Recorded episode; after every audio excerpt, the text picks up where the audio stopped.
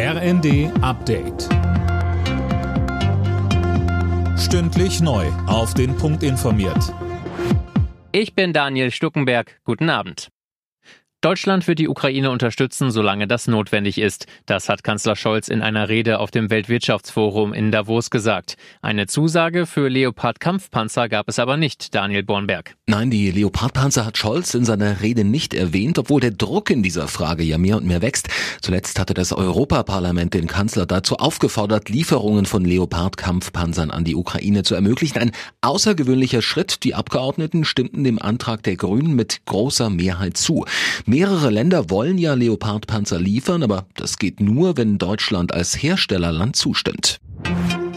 Die Krawalle in Berlin und anderen Großstädten in der Silvesternacht haben heute auch den Bundestag beschäftigt. In einer aktuellen Stunde machte die Union vor allem die SPD-geführte Regierung in Berlin für die Ausschreitungen verantwortlich. Eileen Schallhorn. Ja, Bürgermeisterin Giffey würde nicht genug gegen die Clankriminalität in der Hauptstadt tun, aber auch fehlgeschlagene Integration war ein Schlagwort in den Reden von CDU, CSU und auch der AfD.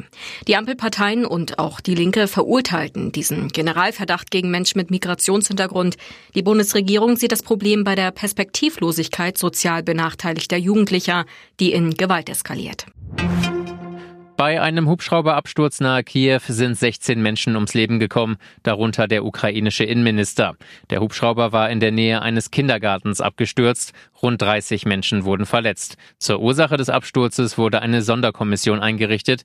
Es wird aber wohl ein paar Tage dauern, bis man genaueres weiß. Der ukrainische Präsident Zelensky spricht von einer furchtbaren Tragödie.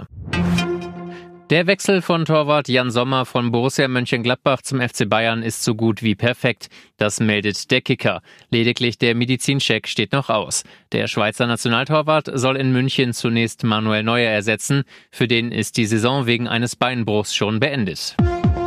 Alle Nachrichten auf rnd.de